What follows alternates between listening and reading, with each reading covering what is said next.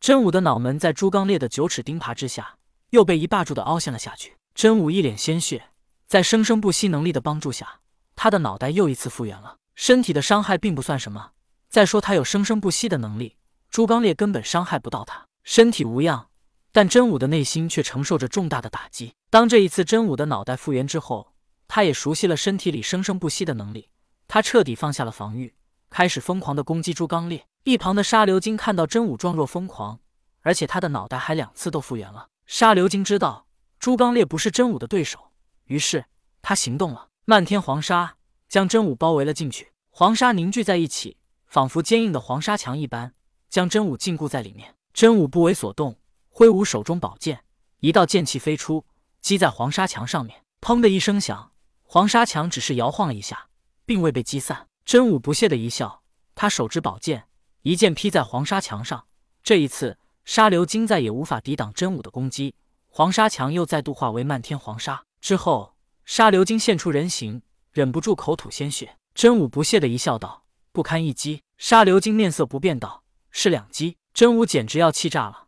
他发现朱刚烈和沙流金手上功夫不行，打起嘴仗却一个顶俩。真武平复一下心情，不想再与他们说什么。他知道自己说的越多，越容易被他们激怒。这时。沙流金对朱刚烈使了个眼色，朱刚烈与沙流金一起多日，知道他眼神中包含的意思，那便是赶紧逃走。真武不怕攻击，就算他脑袋被砸烂，也能很快恢复。这么一个杀不死的人，根本无法与他战斗。真武受伤可以很快恢复，他根本不怕受伤。但是朱刚烈和沙流金没真武那般生生不息的能力，受伤便会失去战斗力，所以他们只能选择逃走。朱刚烈看懂了沙流金眼神中的含义。但他不甘心就这么逃走。朱刚烈大吼一声，道道水墙出现在真武面前，化作蓝色坚冰，将他包围在里面。沙流金化作的黄沙墙被真武一剑劈开，所以他也根本不把这些冰墙放在眼里。被包裹在冰墙之内的真武一剑劈开冰墙，可是他这时发现冰墙外面还有一层冰墙。朱刚烈释放出的冰墙与沙流金释放的黄沙墙不同，沙流金的黄沙墙可以说这些黄沙就是他的本体。也正是这个原因。导致真武拿剑劈了两下才劈开，但是朱刚烈释放的冰墙则不一样，是朱刚烈依靠控水之法施展出来的。虽然冰墙抗击打的能力不如沙流金的黄沙强，但是朱刚烈依靠控水能力，只要他法力足够，他可以无限施展下去。真武看到眼前的冰墙，只能又劈出一剑将冰墙给劈开。可这道冰墙劈开之后，外面还有一层冰墙，真武恼怒不已，他发现自己被朱刚烈和沙流金给耍了。可此时他在冰墙内。也没有什么好的办法，真武只能一剑又再次把冰墙给劈开。等到真武连劈了几十下，将所有冰墙都劈开之后，他看到眼前哪里还有朱刚烈和沙流金的身影。朱刚烈和沙流金借着这个机会赶紧逃走了。他们没有真武生生不息的能力，不管战斗多久，战斗到最后必然是他们两个失败的结局。不过在逃走之前，朱刚烈用冰墙把真武困了好久，想想他就觉得解气。总之。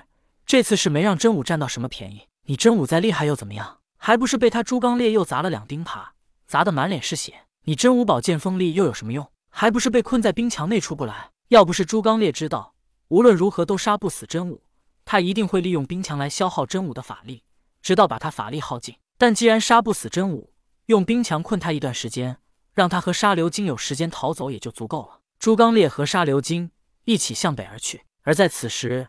真武看着空空如也的现场，想了一下，他们上一次相遇是朱刚烈向东而去，现在他们又在北方相遇，很显然，朱刚烈和沙流金是要向北而去，他们逃走的方向一定是在北边。既然同样都是向北而去，真武反而不着急了。不过他还是在心中暗叹：天庭的水军天蓬元帅果然名不虚传，居然能以水化冰，用冰墙困住我。想要杀他，只能先找到瞬间破开他冰墙的方法，否则下次见面。他还能用这样的方法逃走？想到这里，真武微微一笑。他想到了他乾坤袋里蚩尤的残躯。此时蚩尤残躯因为没有脑袋，所以他的战斗力并不强。虽然战斗力不强，但蚩尤残躯的防御力和恢复力是绝对逆天的存在。到时候用它来迷惑朱刚烈，而真武隐在暗处，则不怕朱刚烈再用冰墙来困住他。心中有了主意，真武向着朱刚烈和沙流金逃走的北方追去。